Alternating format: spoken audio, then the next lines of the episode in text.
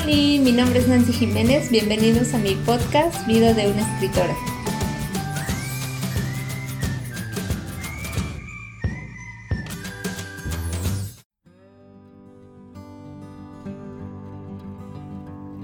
Hola, bienvenidos a un episodio más de este podcast. Eh, ¿Cómo están? Yo pues ahorita estoy muy bien, gracias. Eh, les agradezco mucho por seguir conmigo, por seguir escuchándome, gracias por la atención que me están dando, porque pudiendo elegir otro material, bueno, lo están escuchando, están escuchando eh, todo esto que estoy hablando y gracias por seguirme, eh, tanto en eh, ahorita mi podcast como en mis redes sociales.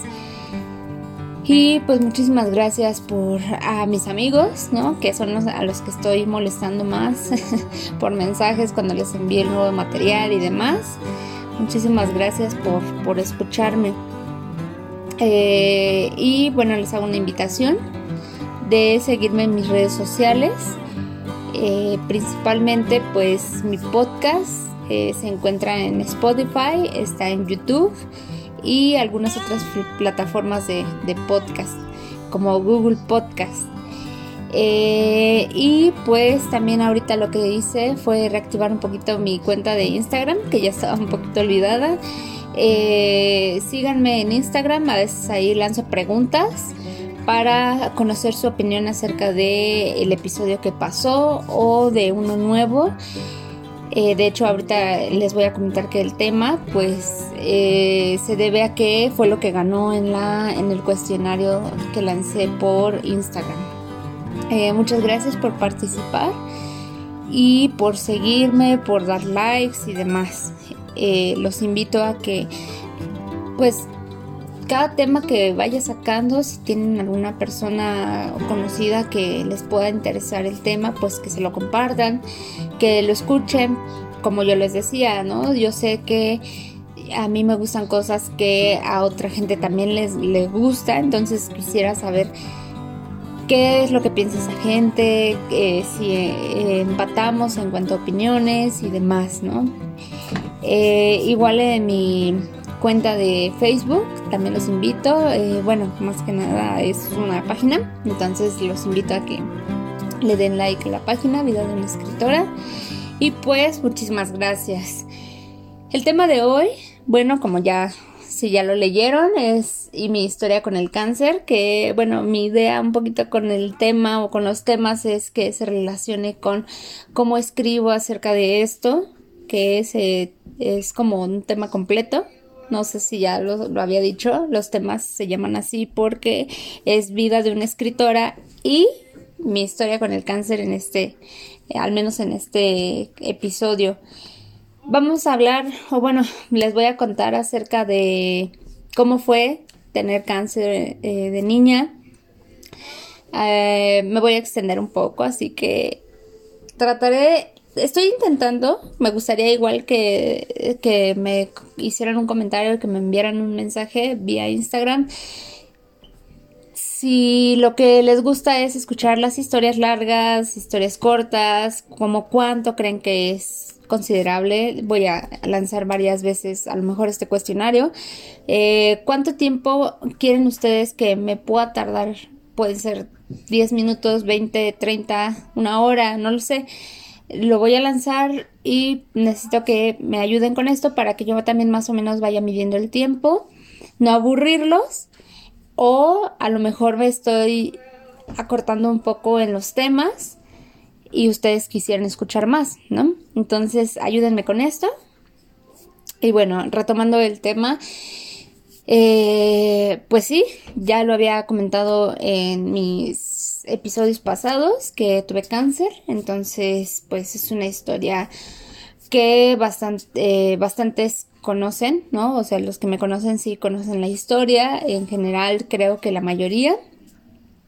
Porque bueno, casi es algo que comparto mucho eh, debido a que, por ejemplo, tengo una cicatriz, ¿no? Eh, entonces a veces me llegan a preguntar o eh, pues la gente con la que me desenvuelvo, demás, pasa por alguna situación de hospital o demás y pues yo lo, lo comparto, ¿no?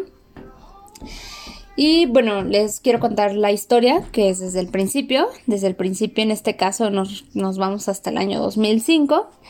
En el año 2005, más o menos como por el mes de agosto, eh, pues mi mamá es la que se da cuenta de que ah, tengo como un como inflamada la garganta, o sea, pero ya muy visible, ¿no? Entonces, no mucho, pero sí es como algo visible. Entonces, mi mamá así como mm, que, a ver, levanta la cara y ya me revisó y demás. Y se da cuenta que mi hermana y yo tenemos como el cuello diferente, porque el mío está como inflamado. Entonces, dice, bueno, igual y algo que no sé, lo acreditó así como que a varias cosas, dijo, voy a tratar como no preocuparme, pero no lo voy a dejar así, ¿no? Entonces ya tiempo después me volví a revisar y se da cuenta de que esa inflamación como que no disminuía. Eh, vamos a, eh, bueno, aquí en México tenemos el seguro social, entonces vamos al seguro.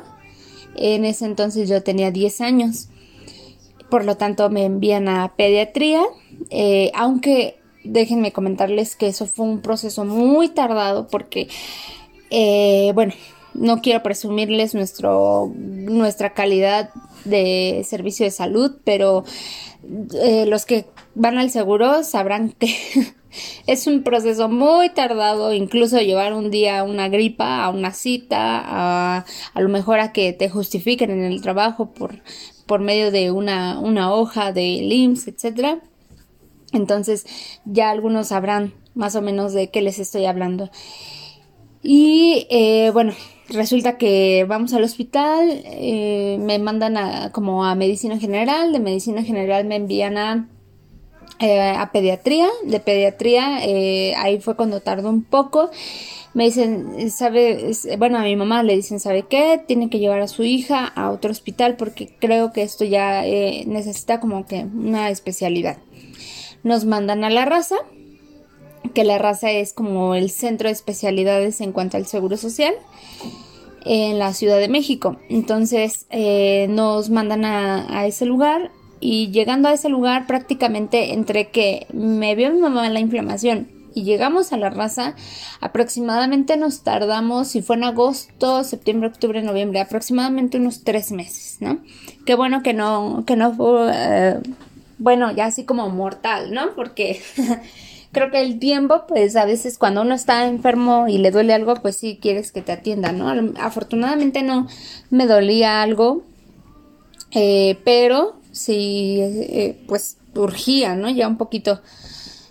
Total que fuimos a, la raza, me dicen que tengo que ir con, con un especialista en tiroides, porque era la parte que estaba afectando o que estaba afectada. Me mandan con un especialista que se apellida eh, Aguilar, la doctora Aguilar. Y al principio muy tajante, ella eh, fue así como incluso hasta podríamos decirlo grosera, ¿no? Eh, pero la verdad es que le agradezco mucho todo lo que hizo en, su momento porque, bueno, ella me mandó todos los estudios que se tenían que hacer, eh, rayos X, eh, tomografía, etcétera, etcétera. Y cuando nos dan el resultado, bueno, casi fue en una semana, la última semana de octubre que todo eso sucedió. Y en noviembre, aproximadamente, eh, bueno, de hecho tengo como, como las fechas, las, las apunté para, para comentárselas, para que tuvieran como una referencia, igual que yo. Eh, un primero de noviembre me dan la cita para que puedan revisar todos mis estudios o ya todos los resultados de mis estudios. Entonces, me mandan la, cita al primero de noviembre, revisan mis resultados, los checan y me mandan en ese mismo momento. La doctora me dice, ¿sabes qué? Necesitas ir a piso con el cirujano eh, para que nos dé su opinión. Entonces manda a uno de sus estudiantes y le dice, ¿sabes qué? Este, la guías a ella y a su mamá, obviamente, porque mi mamá iba conmigo, las, las guías y eh, llévalas con el cirujano. Llegamos con el cirujano, empiezan a hablar así como, pues obviamente en términos médicos, ¿no? Que solamente ellos eh, pueden eh, entender a la perfección. Y mi mamá y yo con cara de confusión de, de qué están hablando. Total, el, el cirujano, eh, que de hecho se apellida Quintero, eh, le dice mamá, ahorita le explico, no se preocupe, permítanos un momento porque estamos terminando como de, de, checar todos los estudios y demás, ¿no? Entonces llevaba yo obviamente mi paquete de estudios, ¿no? De sangre, de fotos que hicieron, etcétera. A lo mejor los que más o menos ya han pasado por una situación similar o que eh, tienen alguna, alguna persona cercana, pues saben más o menos de qué les estoy hablando, ¿no? Y me dice el cirujano, ¿sabe qué? bueno, a mi mamá le dice, ¿sabe qué? Este, la, la tiroides está inflamada, está creciendo de manera normal, necesitamos abrirla, o sea, operarla y eh, ver cuál es la gravedad de, su situación. Entonces, el día de mañana necesitamos que usted haga el trámite ahorita para que el día de mañana eh, se quede eh, internada y la podamos ya como admitir para que el día viernes, que ese, día era martes, entonces al otro día era miércoles, me iban a internar el miércoles y el día viernes me iban a operar. Entonces fue así como, eh, espérate, pues sí, nada más venía con el cuello inflamado, ¿no? ¿Por qué como llegar a ese punto? Eh, creo que de inicio yo, al tener 10 años, eh, pues no me di la magnitud de lo que estaba sucediendo. Entonces dije, bueno, realmente como que no tengo muy claro, muy bien definido cuáles eran mis pensamientos en ese momento. Fue como impresionante porque no pensé que llegáramos a, que me operaran, ¿no? Yo nunca había pasado por una operación, no sabía incluso cuál era como la magnitud, incluso por la edad, yo supongo, ¿no? Eh, mi mamá, creo yo, estaba como en shock de, ah, ok, no me esperaba yo tampoco esa respuesta. Entonces, ah, lo, que, lo que sucedió después es que salimos del hospital. En, en, ese momento lo que mi mamá pudo ver fue un teléfono público para hablarle a mi papá porque él estaba trabajando, ¿no? Entonces le marca desde el teléfono público, le dice, ¿sabes qué? Van a operar a la niña. Eh, voy a hacer ahorita el trámite, pero el día de mañana hay que internarla. Y mi papá como, mañana, o sea, ya mañana. Y le dijo, sí, o sea, ahorita me dijeron que esto es rápido. Eh, además, la urgencia de esto era que mi glándula tiroides estaba creciendo de manera que estaba empezando, o como si pasaba más tiempo, iba a comenzar a obstruir eh, una vena importante, que era la que llevaba, eh, los doctores a lo mejor podrán entenderlo mejor. Yo, la verdad, ahí sí me quedo muy corta en la explicación. Pero era una vena que llevaba oxígeno al cerebro y era y la carótida. Entonces, eh, si mi glándula seguía creciendo, pues obviamente esto ya hablaba de consecuencias más grandes, ¿no? Por eso la urgencia de, de operarme ya. Y bueno, total, eh, al otro día me internan y demás. Eh, resulta que pues me operan el viernes. Creo yo que fue una recuperación muy rápida o algo rápida. Realmente no, no me he tomado como que el tiempo para investigar cuánto es el tiempo. Eh, estuve aproximadamente, bueno, estuve siete días en el hospital. Desde que me internaron, me operaron y el tiempo de recuperación. Aunque eh, cuando me extirparon la tiroides, eh, de hecho el, cirujano lo que decía era que, pues obviamente yo era una niña, lo que quería era invadir lo menos posible. Entonces era abrir la, la garganta, ver qué tan inflamado estaba y si no solamente tomar una biopsia. Pero cuando vio, ah, bueno, cuando ah, eh, me operó, me abre, se da cuenta de que hay cáncer, ¿no? En, en la tiroides. Entonces eh, se lo comunica a mis papás. Esto obviamente pues ya me lo contó mi mamá después. Eh, que se lo comunica a ellos. Porque incluso ya ni siquiera le tomaron en cuenta para tomar la decisión. Simplemente ellos se dieron... Eh, pues sí, se, se dieron cuenta del, de la situación o de la gravedad de en ese momento que tomaron la decisión de, extirpar toda la tiroides y tratar de sacar todo el cáncer posible. como ustedes sabrán, el cáncer son células malignas o células que comienzan a reproducirse como que a lo loco, ¿no? En el cuerpo. Eh, y empiezan a convertirse en, en, algo maligno para tu cuerpo. Entonces depende del, área donde, donde crecen. Si esto no se detiene, puede ser que esas mismas células comiencen a viajar a través de tu cuerpo, de tu organismo y comiencen a invadir lo demás. Entonces, esa es la gravedad de no darte cuenta a tiempo de, de tener cáncer. Porque puedes llegar a tener cáncer en un lado y de repente eso ya se salió de control y se pudo haber esparcido por todo el cuerpo. Afortunadamente, ahorita no recuerdo la etapa en la que en la que fue detectado mi cáncer, pero fue como de las primeras etapas, ¿no? Entonces, eh, pues tuve la tuve la suerte, ¿no? Por, así decirlo, o, o, se tomaron las medidas en ese momento que necesarias para poder actuar. Eh, entonces, bueno, ya salí de la cirugía y demás. Y pues creo que fue un proceso mm, que no tengo como bien en mi mente con respecto al, al tamaño, ¿no? Como al tamaño de lo que sucedió. Porque mi edad era pues de 10 años. Entonces realmente creo que esa edad no, no mide uno como las consecuencias o como todo lo que es, creo uno más resiliente, ¿no? Eh, y se puede uno adaptar más rápido. Después de esto tuve varias sesiones de yodoterapia que muchas veces lo comparo o trato como de explicarlo a la gente que no eh, está como inmersa en esta parte eh, la yodoterapia es como un equivalente de la quimioterapia o algo que te ayuda. Eh, como el cáncer de tiroides no puede ser atacado con lo mismo de la radioterapia, la eh, quimioterapia y demás, lo que sucede es que no te lo inyectan, sino que te lo tomas.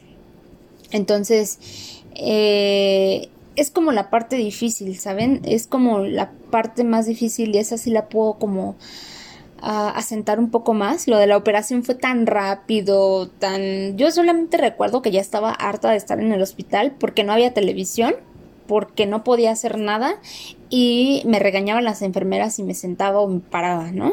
Por, la, por lo mismo de la herida. Entonces era como muy agotador estar en una sola posición. Es como lo que más recuerdo. Sin embargo, con lo, con lo del tratamiento es algo diferente porque eh, como les estaba diciendo anteriormente, hace dos años aproximadamente volví a, entrar al hospital para una para un tratamiento de yodoterapia. Entonces, esa parte sí la recuerdo bien, que es la parte como más pesada o la que más me ha costado trabajo a mí. Y bueno, creo si tengo todos los datos bien, que de hecho eh, casi tengo la certeza de que sí, porque obviamente pues necesito yo también saber todos mis, antecedentes y demás en el momento de que me preguntan o me administran algún medicamento, etcétera. Es que, eh, bueno, el cáncer eh, de tiroides bajó un poco a los pulmones y hasta la fecha si estoy en lo correcto, creo que se llaman ganglios. Eh, tengo ganglios en un pulmón. Entonces son como pequeños, es que no sé cómo se pueda decir si tumores o algo, algo que no es parte de tu cuerpo, ¿no? Eh, afortunadamente no son malignos. Eh, y bueno, como voy a tratar como de, comentarles esta parte de, las yodoterapias. Eh, pues las yodoterapias básicamente es lo que les decía, ¿no? Les dan como eh, un líquido pero que es radioactivo y esto lo que hace obviamente esa radioactividad es matar células. Teóricamente, pues lo que tratan de matar son células malas o las que yo les decía que comienzan a crecer como a lo loco. Entonces, eh, todas estas células, aunque mueren, también pues mata algunas buenas, ¿no?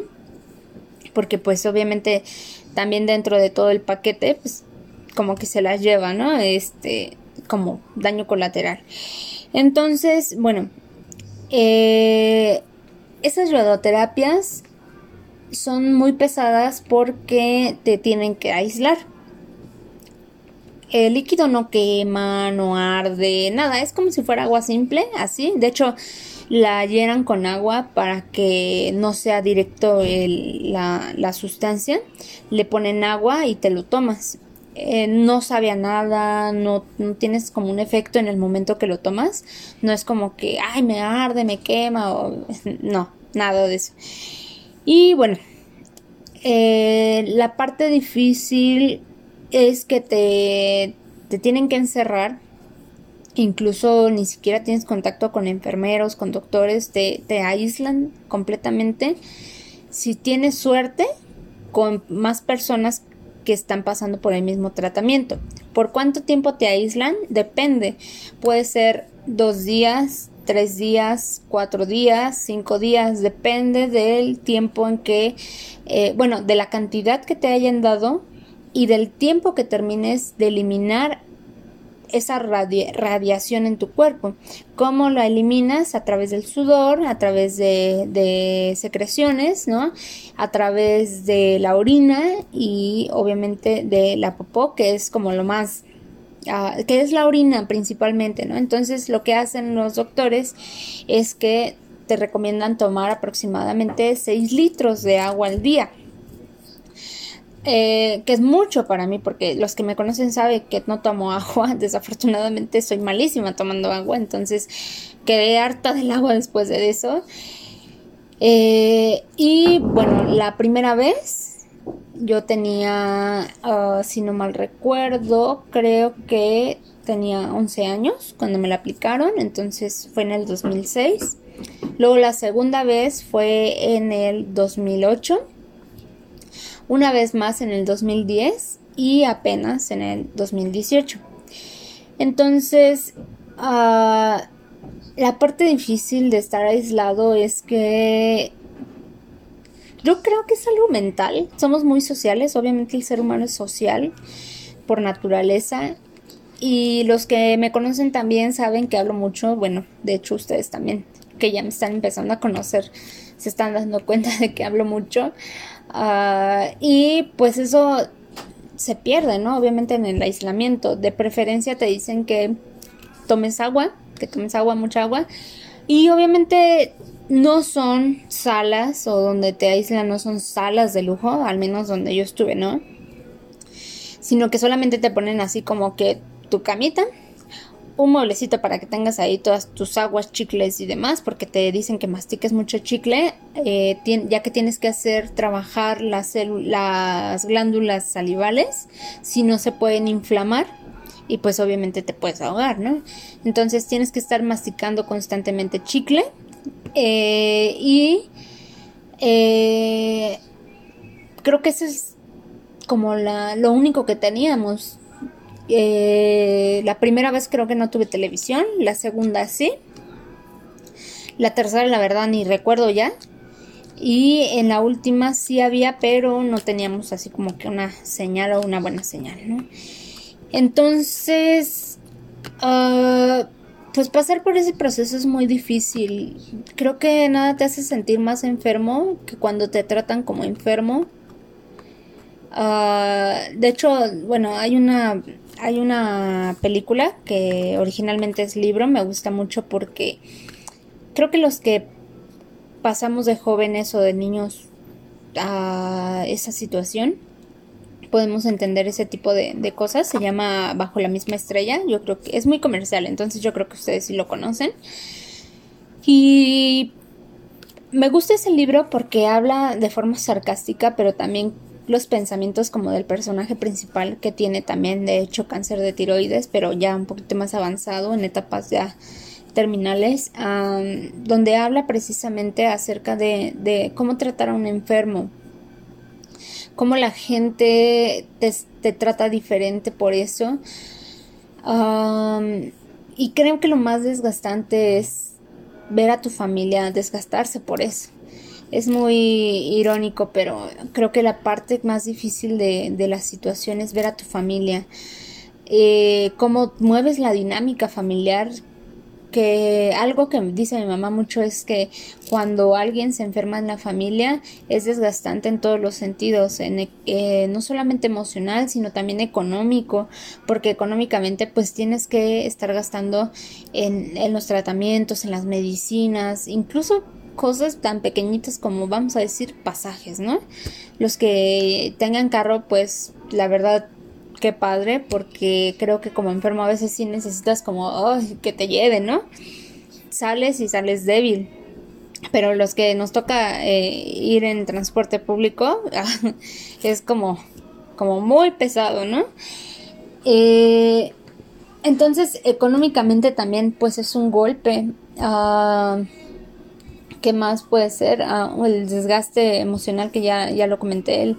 Y pues realmente creo que nos falta empatía, nos falta muchísima empatía porque las personas en el metro, por ejemplo, de la Ciudad de México, simplemente van pensando como en su día, en lo que les está pasando, se aferran a los asientos como si fuera la vida misma, porque tú te estás sintiendo de la patada y de verdad, habían veces que yo regresaba del hospital y que te sientes súper mal.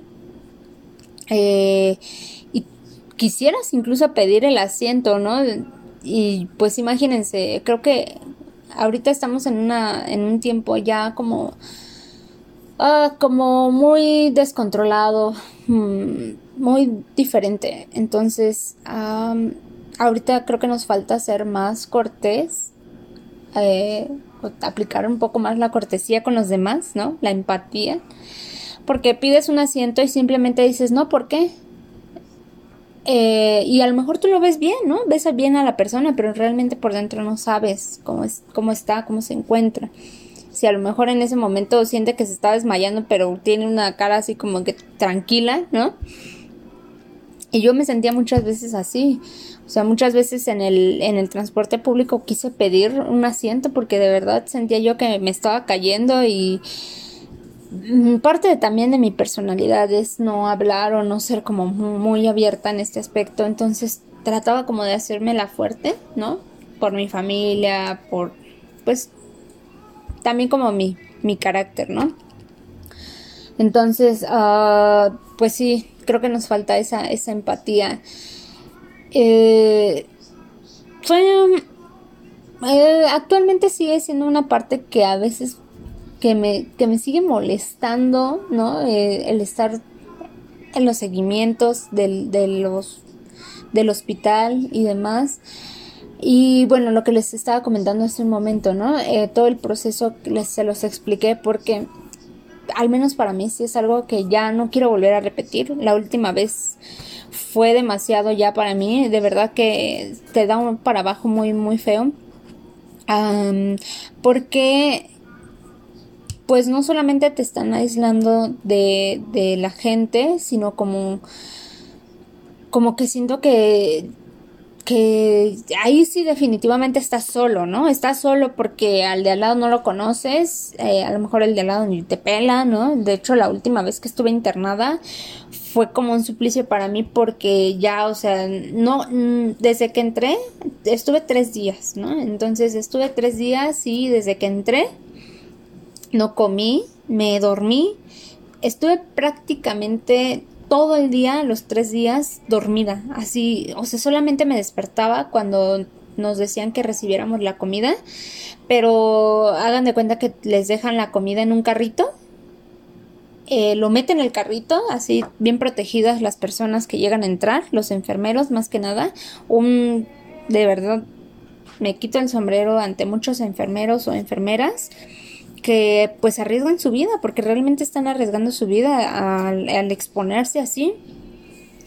Entonces eh, dejan eh, la comida en el carrito, lo acercan lo más que pueden ellos, pero no tan cerca de nosotros, porque incluso hasta nos decían, háganse lo más alejados del cuarto posible. Ellos protegidos con chalecos de plomo dejaban la comida, se iban y ya tú te podías acercar a recoger la comida.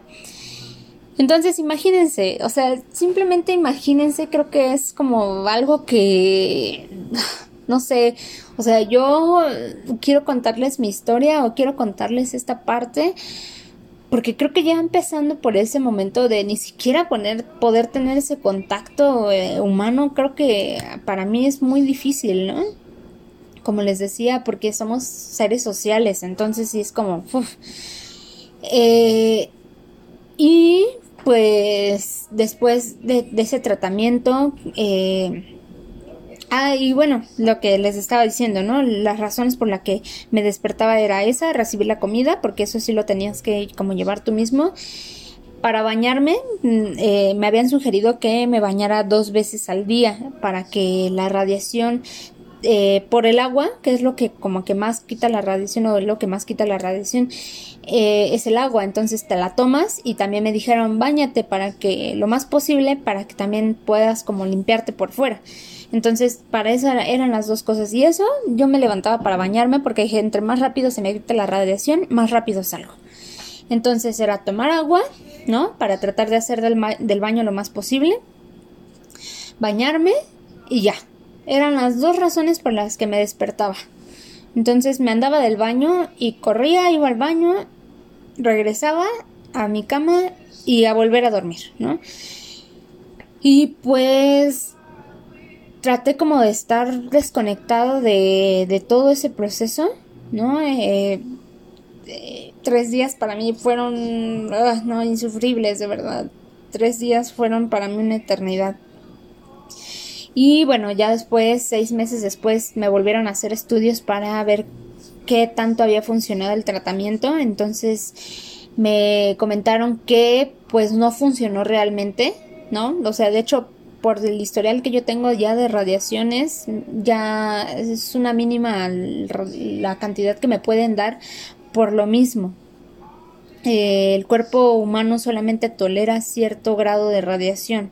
Si después, como tratamiento, si después lo aplican, ya no puedes, como, esa radiación ya no hace bien, sino todo lo contrario, ya empieza como a dañarte. Entonces, para mí, pues fue como una, una mala noticia, la verdad. Una mala noticia el que me dijeran que no había funcionado, porque dije, ah, no tiene sentido que lo haya hecho. y me dijeron que podían volverlo a hacer ya por una última vez, con una cantidad, mm, pues, que se puede tolerar todavía, que mi cuerpo todavía lo puede tolerar. Eh, para ver si así funcionaba, ¿no? ¿Para qué? Pues para eliminar los ganglios que les estaba diciendo quedan en mi pulmón y quedan todavía en mi garganta. Ah, me tuve que rehusar, me tuve que rehusar ya definitivamente a recibir ese tratamiento por lo que había pasado la última vez. Eh, fue muy pesado estar en ese lugar y además después de salir, a mí me dio de todo, ¿no? Eh, no podía eh, eh, comer algo, ah, porque esos son mis síntomas. No sé si haya más gente escuchándome que haya sufrido de lo mismo, cuáles hayan sido sus síntomas. Compártanlo conmigo, por favor, porque casi no, no conozco gente que haya pasado por, por yodoterapia. Eh, pero mis síntomas fueron, después de haber salido, fue vómito, diarrea, me dio tos, me estaba enfermando así en, esa misma semana porque tuve que regresar a trabajar obviamente. Eh, afortunadamente en el trabajo recibí mucho apoyo.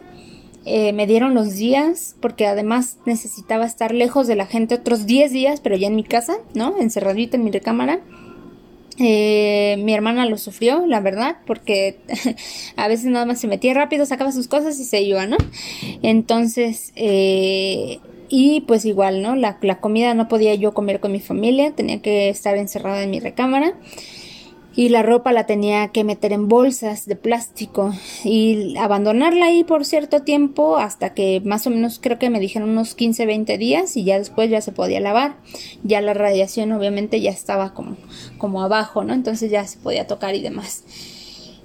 Eh, y pues esos son mis síntomas, ¿no? Fueron mis síntomas. Eh, tuve un evento de una cena navideña porque fue en diciembre.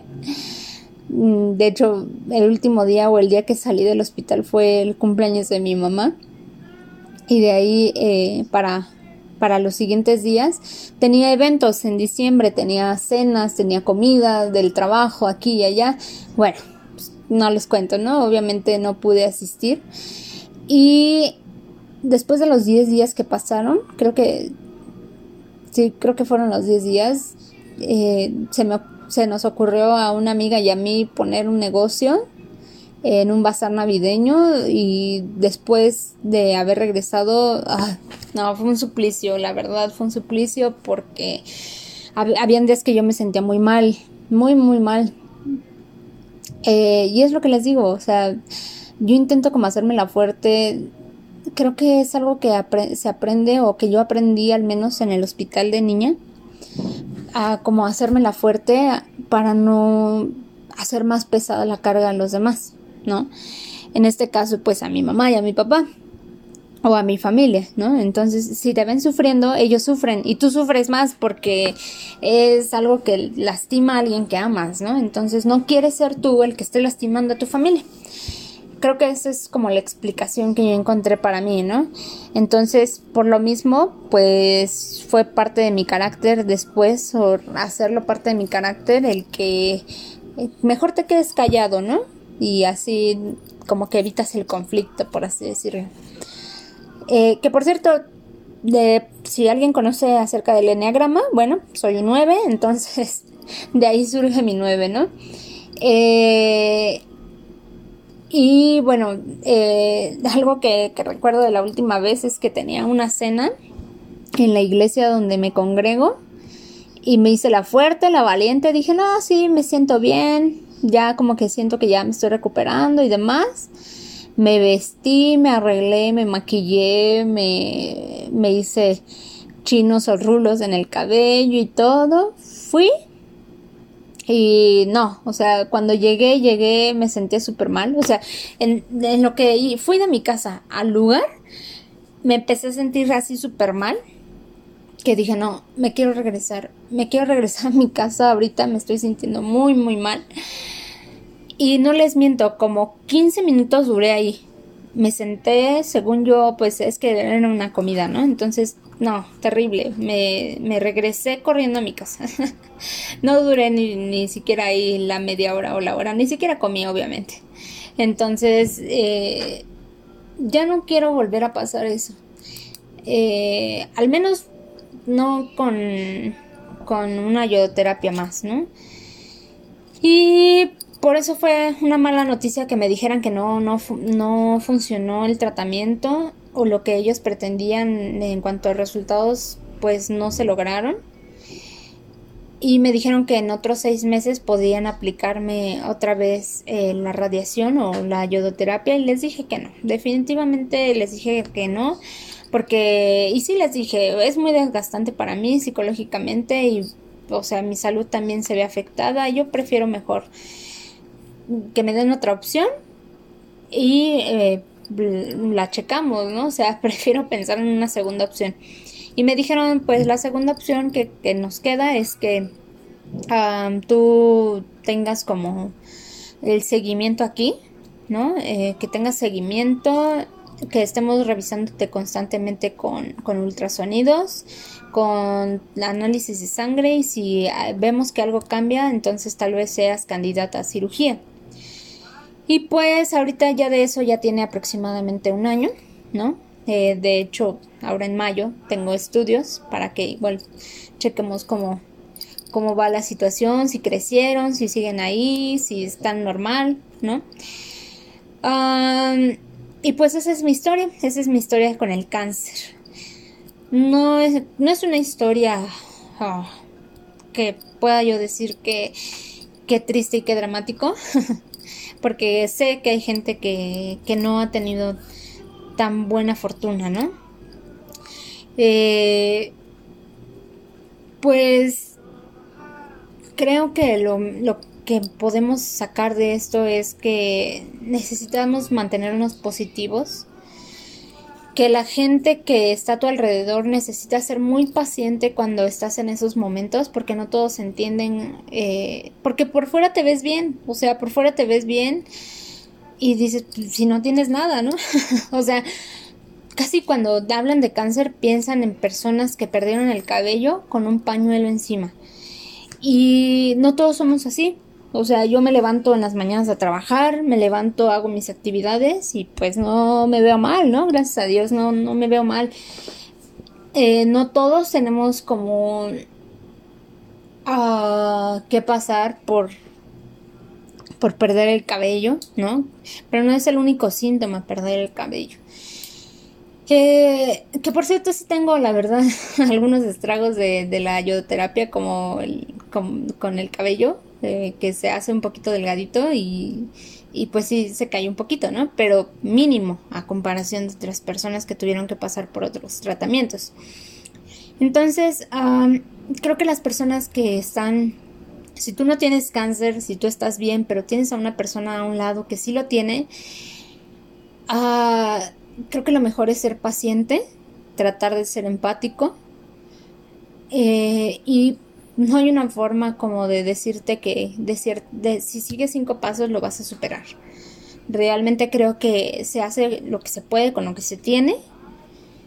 Eh, como personas somos muy diferentes y lo vas superando de acuerdo a lo que tienes en cuanto a tus herramientas emocionales, a tu inteligencia emocional.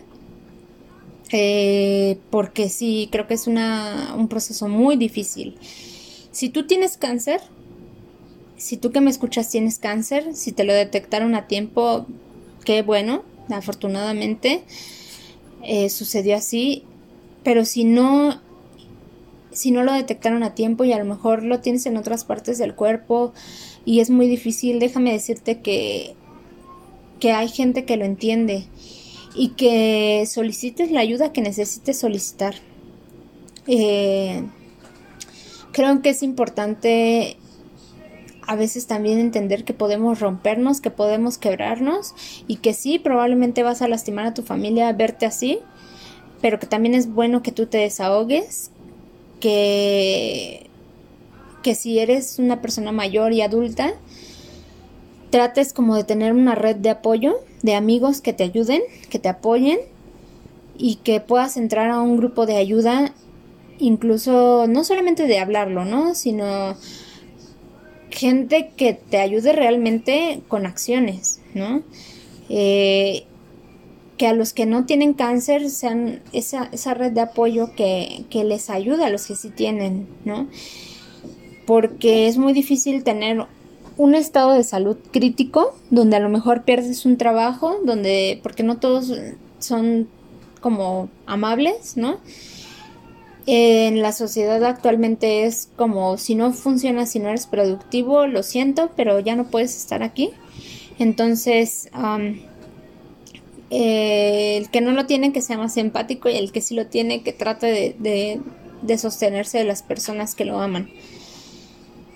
Y de aferrarte a algo más grande que tú, y en este caso yo creo que es Dios, ¿no? Eh, yo respeto tus creencias, me gustaría que respetaras la mía y yo creo en eso, creo que Dios es el único que puede sostenerte realmente porque las personas fallan y las personas te pueden lastimar y las personas pueden hacer mil cosas por los mil defectos que tenemos como seres humanos.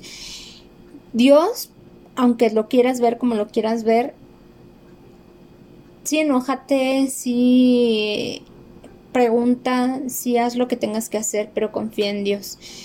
Y él no, no, va a fallar, Él no te falla, Él no me ha fallado a mí, yo soy la que siempre le ha fallado a Él, pero Él nunca a mí. Entonces, creo, que, creo que nos debemos aferrar a algo más grande. Y no estás solo, si tú tienes cáncer, no estás solo. Trata de, de ser fuerte, pero no tanto, no te hagas el fuerte, más bien yo creo que sé fuerte las veces que necesites serlo, como en los tratamientos, ¿no? Como en enfrentar cada mañana que te levantas para ir al hospital.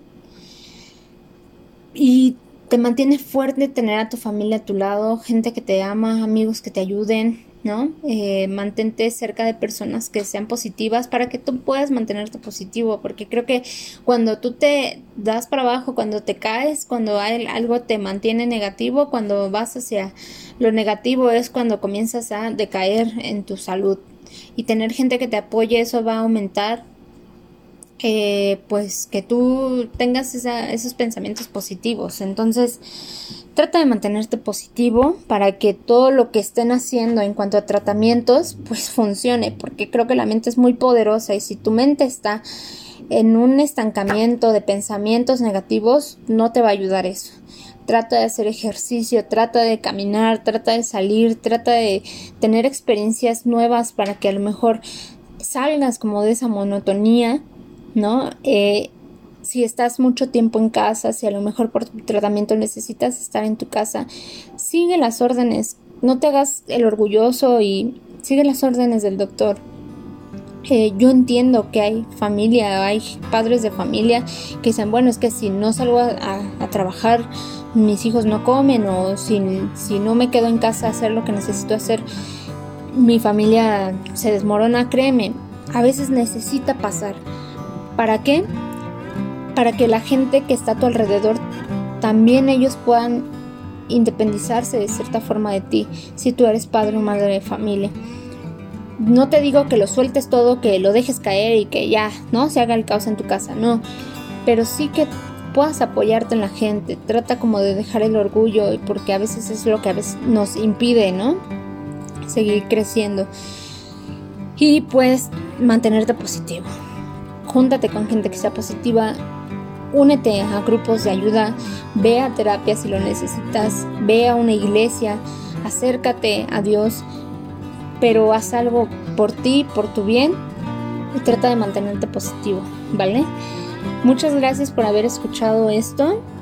No sé si te ayudé, si no te ayudó, eh, pero ya lo escuchaste. Muchas gracias, muchas gracias por oírme a mis amigos que están escuchando, a la gente que, también me, escucha y, que sé que a lo mejor son los que me están apoyando más en esto.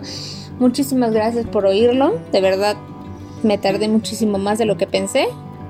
Eh, por mantenerse aquí conmigo, por ayudarme en esos momentos difíciles porque no siempre lo, digo en voz alta, ¿no? Entonces, muchísimas gracias por haber escuchado esto.